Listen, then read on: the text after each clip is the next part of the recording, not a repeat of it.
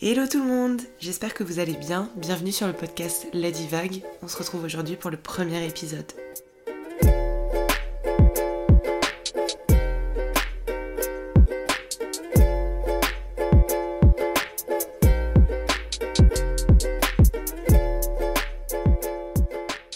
Hello Aujourd'hui, le jour où j'enregistre ce podcast, on est le 25 décembre. Il reste plus que quelques jours en 2023. Et un truc que j'aime bien faire quand la fin d'année approche, c'est me poser et prendre le temps de regarder tout ce que j'ai pu accomplir pendant l'année qui vient de s'écouler et aussi me fixer de nouveaux objectifs pour l'année qui arrive. Alors du coup, j'ai repris ma petite note qui est dans mon téléphone avec mes objectifs de 2023.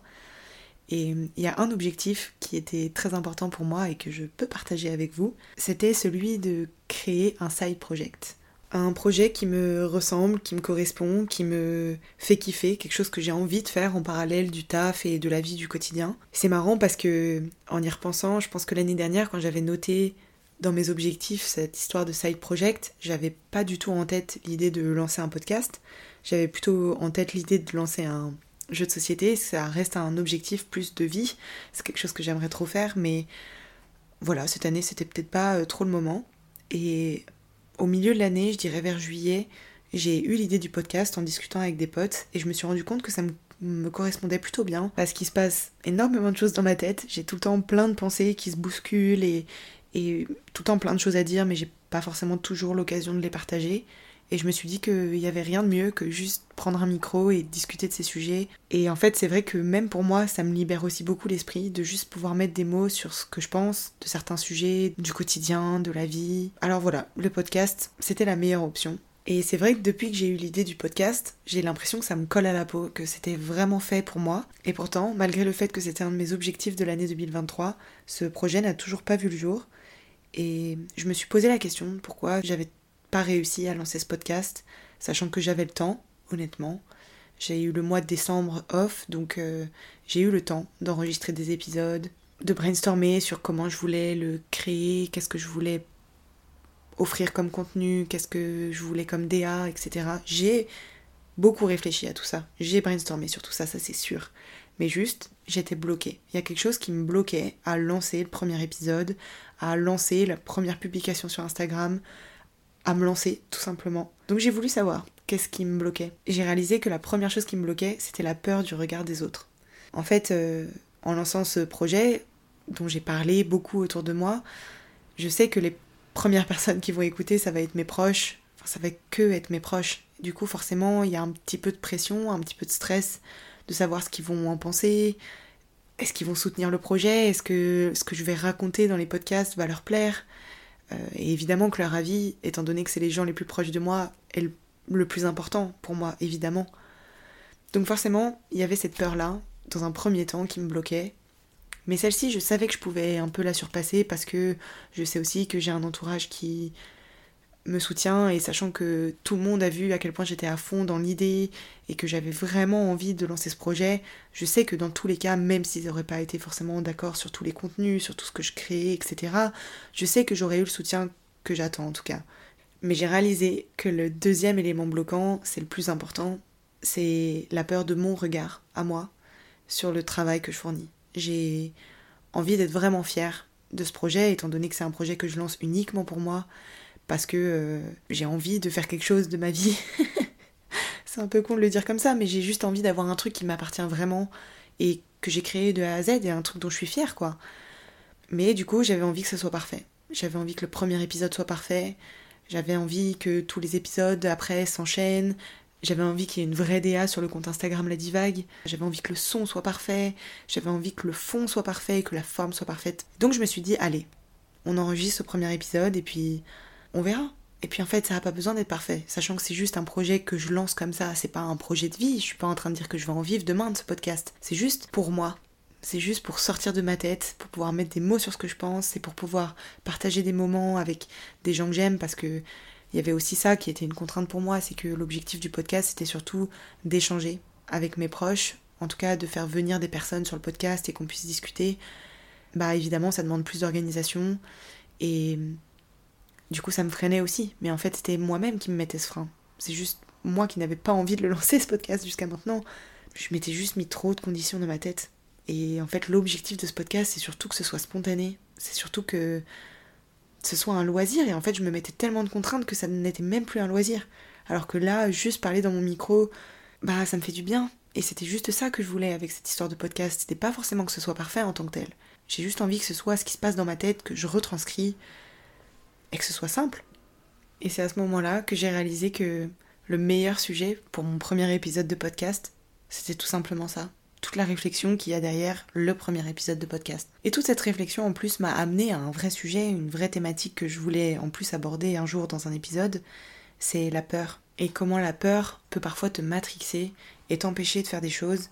Il y a évidemment une peur rationnelle qui est importante à garder euh, pour ne pas se mettre en danger tout simplement, mais parfois la peur, elle, nous dirige un peu trop, elle prend un petit peu trop le contrôle de notre vie et parfois c'est problématique. Là, je réalise que le fait de mettre des mots dessus et de dire que la peur du regard des autres et la peur de mon propre regard m'empêche de faire un projet auquel je pense depuis six mois, ça me rend dingue.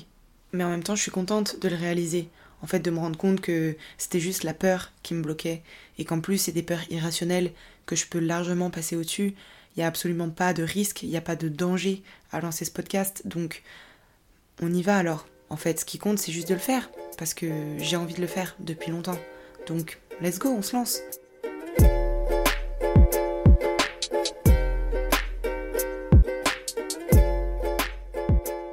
Et du coup, forcément, ça m'amène à un autre sujet, parce que c'est clairement quand même prendre des risques, parce que je suis en train de créer quelque chose de nouveau.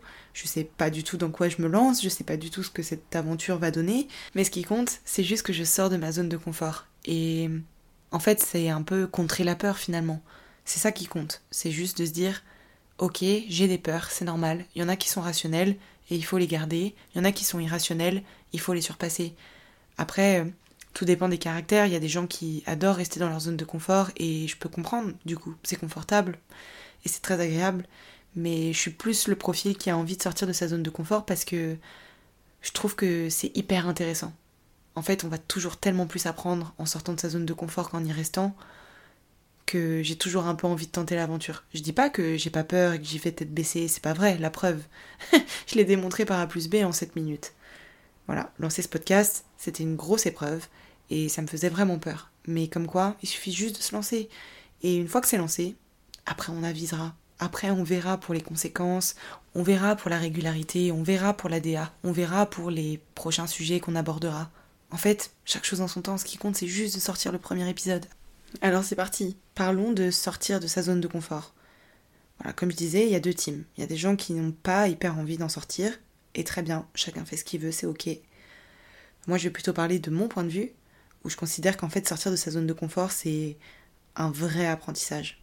C'est un moment où tu apprends tellement sur la vie, sur toi-même, sur les autres. Enfin bref, c'est fou en vrai de sortir de sa zone de confort. C'est génial comme expérience. Mais du coup, j'ai fait un peu d'introspection parce que j'avais pas le souvenir d'avoir été toujours comme ça. Mais c'est assez évident parce que je pense pas qu'à 4 ans, j'étais en mode sors de ta zone de confort, c'est trop bien. Mais c'est vrai qu'en me penchant un peu sur euh, mon passé, je réalise que j'étais clairement l'archétype de la zone de confort. En fait, j'ai toujours vécu à Paris, toujours dans le même appartement, je voyais globalement les mêmes gens, je restais dans les mêmes quartiers, j'allais dans les mêmes bars. Enfin, je veux dire, ma vie, euh, elle était quand même très confortable. Enfin, je sortais pas vraiment de ma zone de confort, quoi. Je faisais globalement tout le temps les mêmes choses. Et du coup, je me suis demandé d'où ça venait cette envie maintenant très pressante de vouloir toujours sortir de ma zone de confort, faire des choses nouvelles, différentes. Et hier, j'ai trouvé la réponse. Parce que j'ai vu une copine que j'avais pas vue depuis quelques années maintenant, que j'ai rencontrée à Barcelone en 2018. Et c'est clairement cette expérience qui m'a fait aimer le fait de sortir de ma zone de confort, puisque c'était la première fois que je sortais de ma zone de confort. Alors un peu de contexte, du coup. En 2018, j'ai raté mes concours pour les écoles de commerce et hum, j'ai appris qu'on pouvait garder les scores une année pour pouvoir repasser les concours l'année d'après. Étant donné que j'avais plutôt des bons résultats écrits, je me suis dit que j'allais faire ça et que j'allais profiter de cette année euh, un peu de transition, clairement une année sabbatique, hein, soyons honnêtes, pour vivre plus d'expérience et avoir du coup un meilleur dossier à défendre en oraux l'année d'après.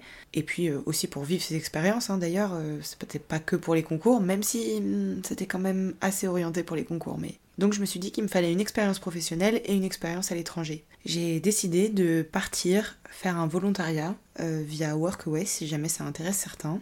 Le principe c'est de partir travailler quelques heures dans la journée, souvent c'est 5 heures, et du coup d'être logé, nourri, blanchi, mais du coup pas rémunéré. C'est un peu le deal. Tu travailles pas énormément, t'as quand même le temps de voir un peu autre chose, et en même temps, bah, t'es logé, t'es nourri, t'es blanchi, c'est cool.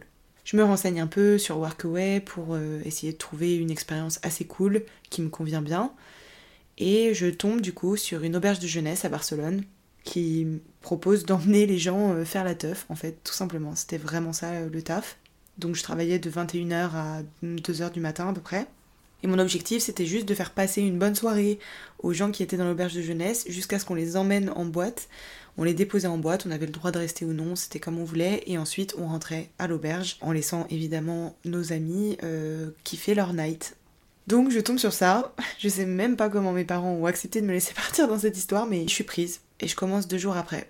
Sacré changement pour euh, la Jo, elle part dans un pays qu'elle connaît pas, pour la première fois toute seule en avion, pour parler 100% full English, ce qui est une première, hein, clairement, mais aussi pour partager un dortoir avec 10 personnes, et que ça va être ça ma routine pendant euh, les prochains mois. Et donc je débarque, à peine la vingtaine, et bah, j'arrive dans un monde que je connais pas, quoi. Déjà, c'est un monde un peu de la night, au final, parce que je travaille clairement de nuit. En vrai, cool, parce que le taf est très cool en tant que tel. J'ai même pas vraiment l'impression de taffer, puisque juste, je fais en sorte que les gens passent une bonne soirée. Ce qui est plutôt sympa en vrai comme boulot. Surtout, je rencontre des gens, quoi. Je rencontre des gens qui viennent de partout en Europe. Il y a même des gens qui viennent d'Amérique latine. C'est un dépaysement euh, énorme pour moi. On parle en anglais. Je, me rappelle très bien, mais dit, mais je comprends rien.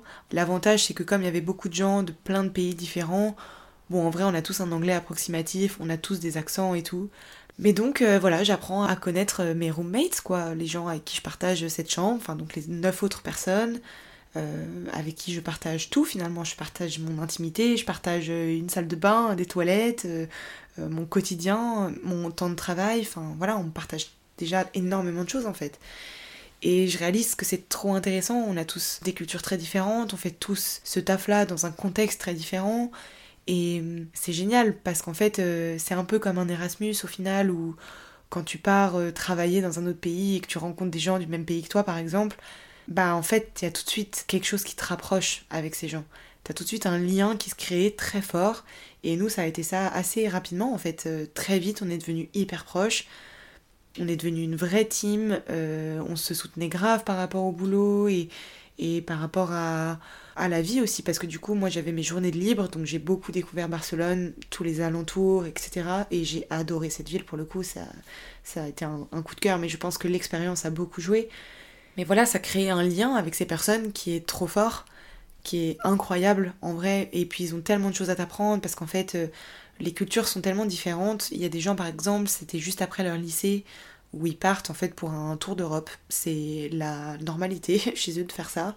Bah, nous en France, c'est clairement pas euh, notre norme quoi. Nous après lycée, c'est t'enchaînes les études.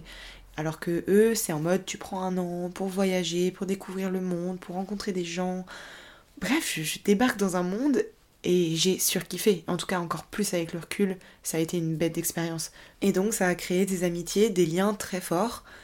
Euh, moi, je sais que une année euh, après cette expérience à Barcelone, donc en 2019, l'été, je savais pas trop quoi faire. Je me suis dit, bah, allez, je vais à Barcelone euh, revoir mes potes parce qu'il y en a qui travaillaient encore dans l'auberge, ou il y en a d'autres qui étaient juste restés à Barcelone pour faire autre chose, mais qui avaient tellement eu un coup de cœur sur la vie qui sont restés y vivre je me suis dit, allez, je prends un billet et puis je vais les voir. Et en fait, c'est tellement naturel parce qu'on a vécu une expérience super forte ensemble. Et c'est pour ça que là, euh, ma pote, ça faisait 5 ans que je l'avais pas vue. Le fait qu'elle m'envoie juste un message en me disant Coucou, je suis de passage à Paris, est-ce que t'es chaud qu'on se catch up? Mais avec grand plaisir. Et c'est fou de se dire qu'on ait pu faire ça. On en a débriefé ensemble et on s'est dit que c'était génial comme genre d'amitié parce qu'évidemment, au quotidien, on n'est pas en lien. On se suit sur Insta, on voit un peu ce que l'une et l'autre fait, mais moi, je savais pas du tout euh, ce qu'elle fait dans son quotidien en tant que telle. Et du coup, je trouve ça génial de la faire venir à Paris et, qu'elle découvre plus mon quotidien. Et du coup, ça me donne trop envie de retourner à Barcelone pour aller la voir et repartager des moments avec elle. En fait, c'est. C'est fou d'avoir réussi à créer ça avec quelqu'un qui n'a absolument rien en commun avec moi et que je reverrai peut-être pas pendant les dix prochaines années. Mais juste, on sait que si on est de passage dans la ville de l'une ou de l'autre, on s'envoie un message et on sera toujours trop contente de se voir Enfin bon, j'ai complètement dérivé sur les amitiés que j'ai créées, mais parce que ça fait vraiment partie de l'aventure aussi. Mais donc cette expérience à Barcelone, ça a été la première fois que je suis vraiment sortie de ma zone de confort, à mon échelle, hein, encore une fois, mais c'est la première fois que je voyais quelque chose de différent de ce que j'avais toujours vu ou vécu dans ma vie. Ça a été du coup un peu le premier élan de euh, je veux conserver ça dans ma vie, je veux être un peu plus curieuse et je veux un peu plus sortir de ma zone de confort et je veux aller chercher cet inconfort en fait parce que c'est là qu'on grandit le plus. En tout cas pour moi, ça, a été véridique. À Barcelone, j'ai appris énormément sur moi, sur ce que j'aimais, ce que j'aimais pas. Donc rien que ça, c'est énorme en fait comme euh, apprentissage. Donc j'ai essayé de me challenger un peu plus après. Vous voyez, ça fait 5 ans et j'ai quand même l'impression d'être pas mal sortie de ma zone de confort depuis. Et puis ce qui est cool, c'est qu'aujourd'hui, je suis quand même pas mal entourée de gens qui ont envie de curiosité, de nouvelles choses, de sortir de cette zone de confort justement et d'aller prendre un peu des risques. Et ça m'a beaucoup aidé à conserver cette envie d'aventure dans mon quotidien. C'est vrai que maintenant que j'ai goûté à la nouveauté, à ce goût du risque un peu, ben, j'ai tout le temps envie de faire des choses qui me sortent un peu de ça et, et qui font que le quotidien est aussi un peu moins monotone. En revanche, j'ai réalisé que ça a aussi un peu ses limites. En reprenant ma note avec mes objectifs 2023, j'ai réalisé que il y avait beaucoup beaucoup d'objectifs que je m'étais mis qui me faisaient surtout sortir de ma zone de confort c'était un peu le challenge de cette année finalement. C'est vrai que je l'ai senti. J'avais envie de plein de choses, de plein de nouvelles choses en fait dans ma vie. J'avais envie d'instaurer un rythme, euh, d'aller plus au théâtre, plus au ciné. C'est clairement pas des choses que je faisais avant. Euh, d'être plus créative. Je vais peut-être pas vous citer euh, tous mes objectifs parce que voilà, ça reste quand même personnel, mais j'avais vraiment cette envie d'aller découvrir de nouvelles choses et, et c'est super d'avoir cette envie, mais en fait il faut pas non plus que ça prenne le dessus et ça a été un peu le cas, je réalise pour moi en tout cas cette année, j'ai presque un peu trop forcé ce truc-là. Au point que je voulais presque trop sortir de ma zone de confort, sauf que la zone de confort c'est aussi un espace qui te permet d'être bien, d'être toi-même, de te reposer aussi, d'être aligné avec toi et ce que tu ressens. Enfin juste c'est une zone agréable quoi et il faut l'accepter aussi. En fait il faut un bon équilibre des deux et c'est pas évident de le conserver. Je pense que comme j'ai touché petit à petit à cette envie de sortir de, ce confort où t'as l'impression que c'est un peu monotone, un peu triste, un peu toujours pareil, bah j'avais un peu envie de chambouler ça, mais c'est bien, il faut le chambouler de temps en temps. Mais il faut aussi accepter que la zone de confort, c'est pas déprimant quand il y est, parce que du coup j'ai eu un peu ce truc là, au point que quand je sentais que ma vie était plus trop challengée, que je sortais un peu moins de, des choses que j'ai l'habitude de faire, et ben je me disais oh là là mais voilà je fais rien de ma vie euh, euh, je fais toujours les mêmes choses c'est trop triste euh, je me bouge pas assez nanani nanana mais en fait c'est bien aussi de s'accorder un peu de répit et c'est bien de prendre le temps d'accepter sa zone de confort je suis quelqu'un en plus qui adore ça, j'adore être seule, j'adore être chez moi, j'adore avoir mes petits rituels, mes petites habitudes, mes petits trucs. Et c'est pas parce que je sors pas de ma zone de confort, même que j'y reste, que ça perd de son intérêt et que ça me fait pas du bien. En fait, avoir un peu des deux, c'est important. Ça fait forcément du bien. Moi, je suis, je suis quelqu'un qui n'est pas trop pour l'excès, dans tous les cas. J'en ai fait les frais, je vois bien que à trop vouloir essayer de sortir de ma zone de confort, ça a fait qu'à des moments j'étais un peu perdue et que j'avais l'impression que ma vie n'avait pas de sens, ce qui n'est pas le cas du tout. Mais comme je trouve que trop rester dans sa zone de confort, c'est pas bon non plus parce que ça nous empêche d'apprendre plein de choses. Et c'est dommage de se priver de certains apprentissages que la vie peut nous offrir. Donc si jamais vous êtes dans cette situation, si vous vous sentez bloqué pour faire quelque chose, eh ben c'est sûr hein, que là il y a quelque chose qui a pop-up dans votre tête. Vous savez très bien. Moi je sais pas, mais vous vous savez. Eh ben essayez de vous poser et juste de vous demander si cette peur elle est rationnelle ou pas. Si elle est irrationnelle, on y va. La solution c'est juste de se lancer.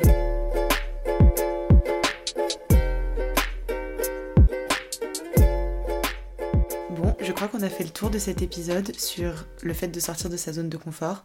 N'hésitez pas à me faire des petits retours sur le sujet si vous en avez. J'espère que ça vous a plu, j'espère que vous avez passé un bon moment. En tout cas, moi j'ai trop kiffé. et j'ai bien plus apprécié le fait que ce soit spontané, donc euh, j'espère que ça rendra bien. J'espère aussi que ça a potentiellement créé des petites réflexions chez vous et que c'était un sujet qui vous a intéressé. Si jamais vous avez des idées d'autres sujets que je pourrais aborder dans les prochains épisodes, n'hésitez surtout pas. Je vous fais plein de bisous, je vous souhaite une très bonne journée ou soirée et je vous dis à très vite pour de nouvelles divagations.